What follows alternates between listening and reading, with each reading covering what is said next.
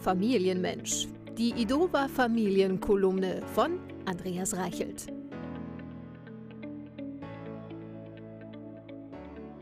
Ja, die Schule hat sich verändert.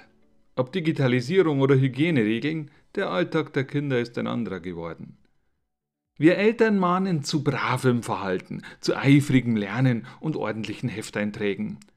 Nach 13 Jahren Schule wissen wir nämlich, wie der Hase läuft. Er hoppelt. Doch die Kinder scheinen einen anderen Rhythmus zu haben. Die Hausaufgabenstellung holen sie sich per Handy, zum Mitschreiben am Ende der Mathestunde hat es nicht gereicht. Denn gearbeitet wurde am Tablet. Einen Stift hatte die Tochter gar nicht dabei. Als der Lehrer einen Mitschüler daran erinnert, dass er nicht im Unterricht zocken soll, zuckt er nur mit den Schultern und spielt weiter. Ich bin entrüstet, als ich dies erzählt bekomme. Wieso wird hier nicht durchgegriffen? Die eigenen heimlichen Kartenspiele während des Unterrichts sind dabei nicht mehr präsent, und dass die väterlichen Lernlücken noch für drei weitere Mitschüler zum Durchfallen gereicht hätten, ist gekonnt verdrängt.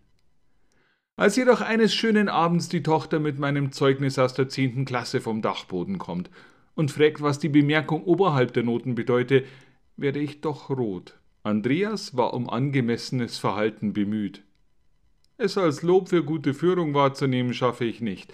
Aber es war auch eine andere Zeit, irgendwie, oder?